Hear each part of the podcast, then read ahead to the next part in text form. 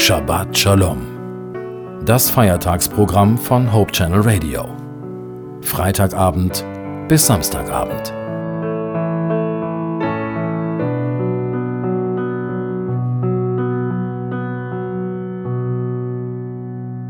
Willkommen zu dieser kurzen Besinnung zum Ausklang dieses Sabbats.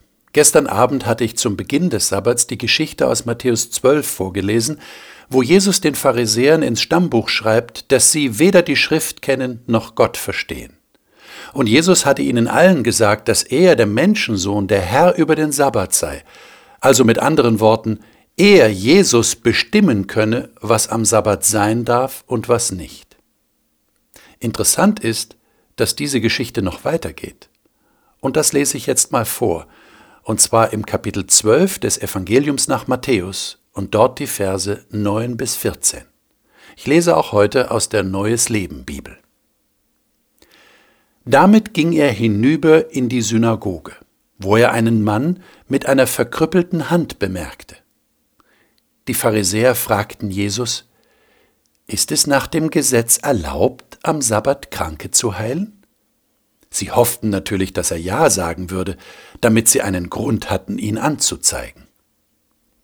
Er antwortete, Wenn ihr nur ein einziges Schaf hättet und es fiele am Sabbat in einen Brunnen, würdet ihr nicht alles daran setzen, es herauszuziehen? Ganz bestimmt. Wie viel mehr ist ein Mensch wert als ein Schaf?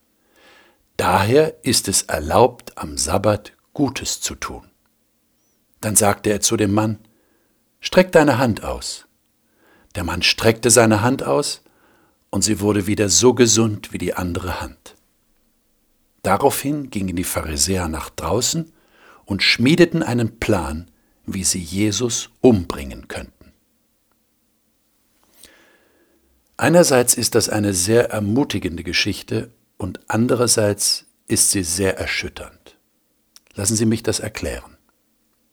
Jesus geht also in die Synagoge und sieht dort einen Mann mit einer verkrüppelten Hand. Und an dieser Stelle kommt die Verschlagenheit der Pharisäer zum Vorschein. Ich glaube, dass man das allzu leicht übersieht, wie böse das ist, was die Pharisäer hier tun.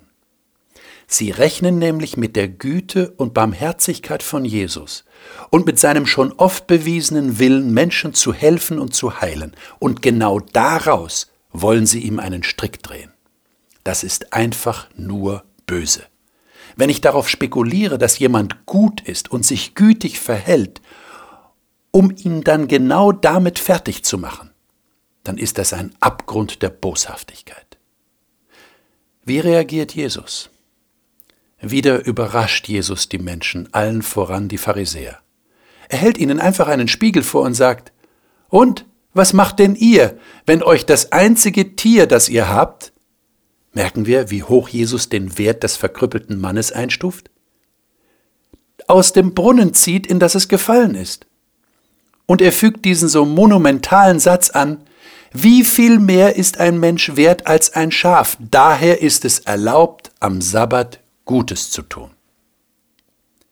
Haben wir das registriert? Ein Mensch ist so viel wert. Ist uns das so in Fleisch und Blut übergegangen, wie es bei Jesus offenbar der Fall ist? Ein Mensch ist unendlich viel wert. Und zu welchem Schluss führt das Jesus? Daher ist es erlaubt, am Sabbat Gutes zu tun. Und dann heilt Jesus diesen Mann. Haben Sie sich schon mal gefragt, wie die Pharisäer auf die Idee gekommen sind, dass Heilen Arbeit ist? Vielleicht weil die damaligen Heiler oder Ärzte Geld für ihre Dienste verlangt haben, so wie es ja auch heute der Fall ist. Eigenartig, dass es diesen Leuten so gar nicht um den Menschen und seine Bedürfnisse geht, sondern nur um das Einhalten von Geboten. Und damit zeichnen sie eine Karikatur vom Gesetz Gottes.